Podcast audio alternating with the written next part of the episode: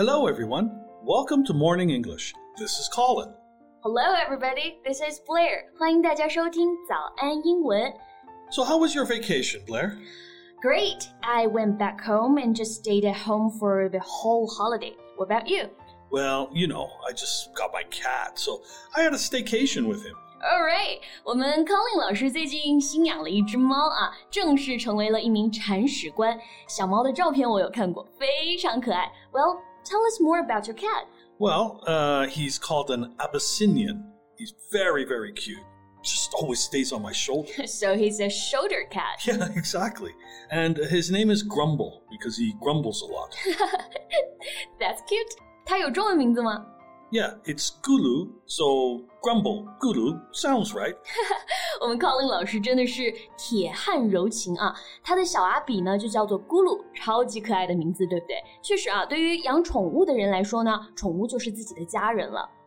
Well, I watched the news this morning about living animals being shipped out in little boxes, and uh, it just makes me so mad. 对，相信很多同学啊也有看过相关的一些报道了。 无良商家呢，把幼猫幼狗放在小盒子里面直接发货，很多小动物呢就被活活的给憋死了。You know, it just breaks my heart when I saw this. Yeah, especially for people who raise pets. It's just utterly unacceptable. Do you want to talk about that today? Yes，今天我们就跟大家一起来聊一聊这个话题啊，希望呢能够引起更多人对于保护动物、爱惜小生命的一个意识。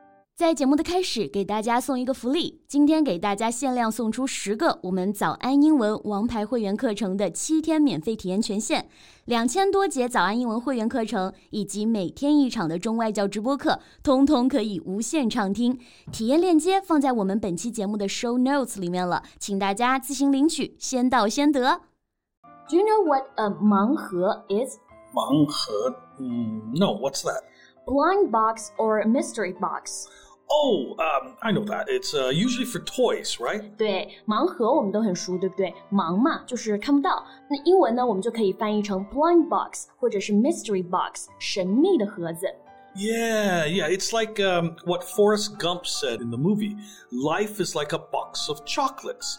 You never know what you're going to get. Exactly. Well, the surprising nature of what one gets also excites consumers. 就是大多数人啊都喜欢盲盒，是因为喜欢那种惊喜感，对不对？你不知道会收到什么，所以呢非常的有趣。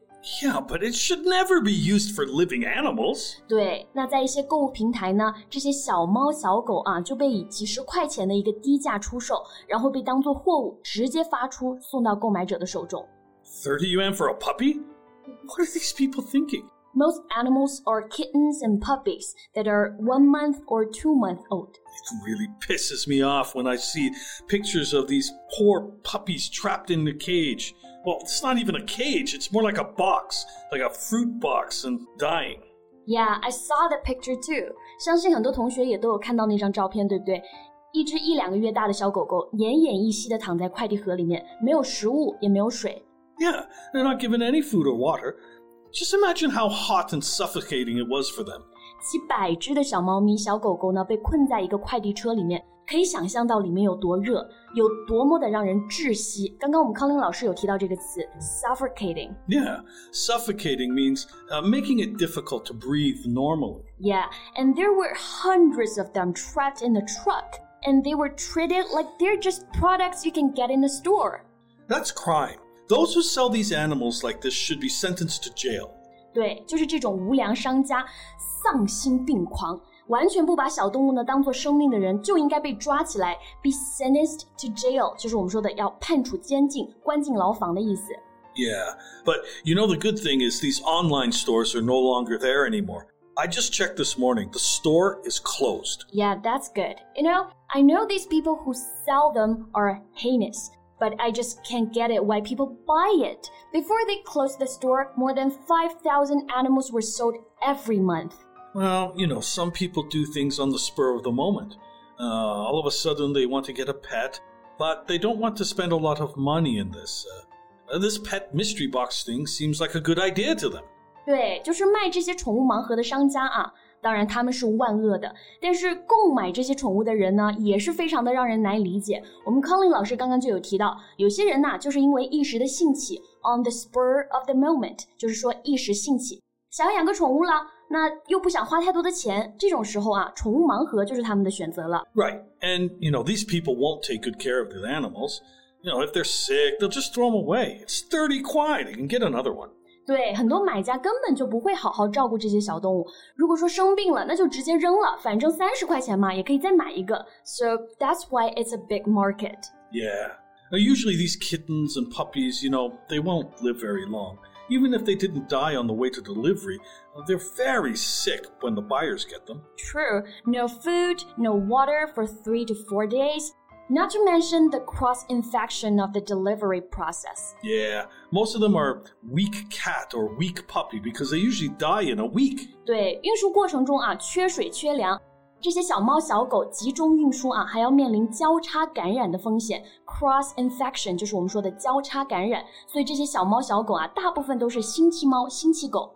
Yeah, and uh, you and I both have a cat, right? Yeah. We love them. It just makes me furious when I see something like this. And you know what? I read some of the comments left by buyers. They claim themselves to be animal lovers. Oh, that's just ridiculous. They are part of the reason why these poor animals are suffering. 对，相信很多人看到这个新闻啊，看到这些图片的时候，心情就跟我和柯林老师是一样的，因为我们两个都有养宠物啊，我们两个都养了猫咪，所以看到这种报道的时候，真的是非常非常的生气。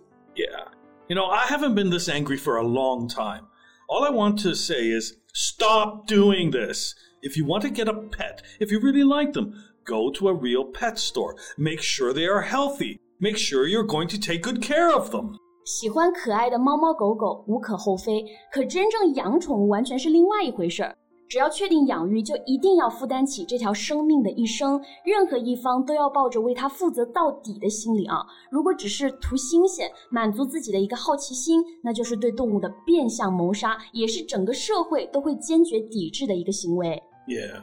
Well, I hope these animals are saved by a rescue station and can be adopted by good people and hopefully have a good life. 对，真心希望这些被救助的小动物们呢，以后都能有一个快乐的喵生、汪生，不用再过这种颠沛流离的生活了。也希望能够有更多健全的一个制度来保障这些小生命的安全。毕竟小猫小狗这么可爱，对不对？谁能不喜欢呢？OK，那我们今天的节目就先到这里了。 Well, that's all for today's podcast. This is Colin. And this is Blair. Thank you very much for listening, and see you next time. Bye. 今天的节目就到这里了。如果节目还听得不过瘾的话，也欢迎加入我们的早安英文会员。成为会员，您就可以无限畅听我们每天一场免费的中外教直播课，以及两千多节原创系统课程了。今天我们限量送出十个七天免费试听权限，试听链接放在我们本期节目的 show notes 里了，请大家自行领取，先到先得。This podcast is from Morning English. 学口语就来早安英文。